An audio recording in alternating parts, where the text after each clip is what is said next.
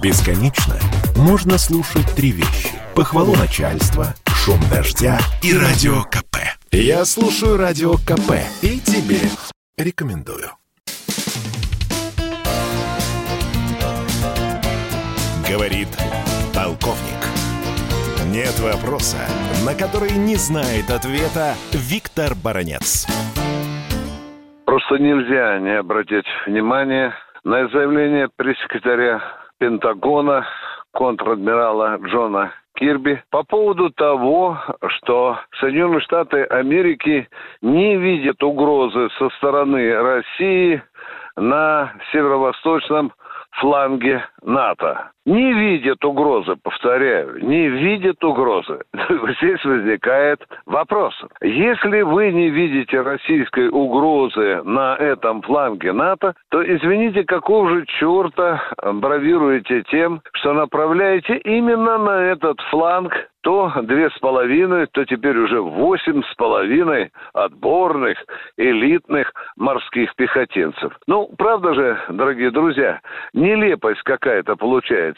Они не видят угрозы, но насыщают этот фланг новыми частями и подразделениями. Даже более того, более на тот же фланг планируется переброска американских ядерных бомб Б-62-12. Вы знаете, как круто президент Беларуси Лукашенко отреагировал на это. Он сказал, ну, если это случится, я буду вынужден просить у Путина ракеты. Кстати, в интервью с Соловьевым он назвал любопытный факт.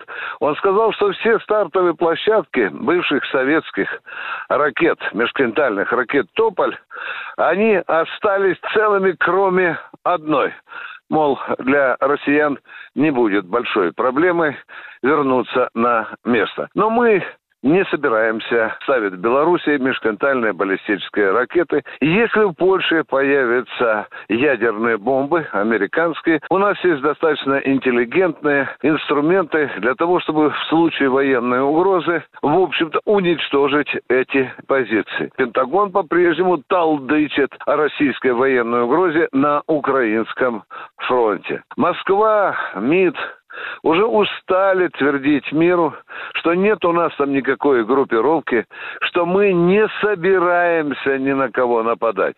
Вчера, по-моему, Путин еще раз и еще раз пытался втемяшить эту простую мысль и президенту Франции Макрону.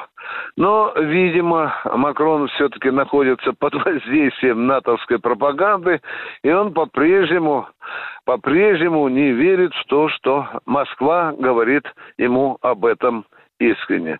Ну и заключение. Заключение можно сказать то, что вот этот информационный навал на Россию о том, что она собирается не сегодня, а завтра напасть на Украину, это операция прикрытия. Это достаточно прямолинейная, но тем не менее операция прикрытия. Под шумок этой информационной операции, оголтелой, вот этих вот маразматических поползновений или, скажем, сказок о том, что Россия нападет на Украину, решается сразу несколько задач, которых мы уже знаем. Это и усиление боевого потенциала украинской армии, накачивание украинской армии новейшими вооружениями из Соединенных Штатов Америки и других стран НАТО. И под этот же шумок э, Соединенные Штаты Америки закрепляются на европейском плацдарме. Вот такая она картина. Нам важно оценивать ее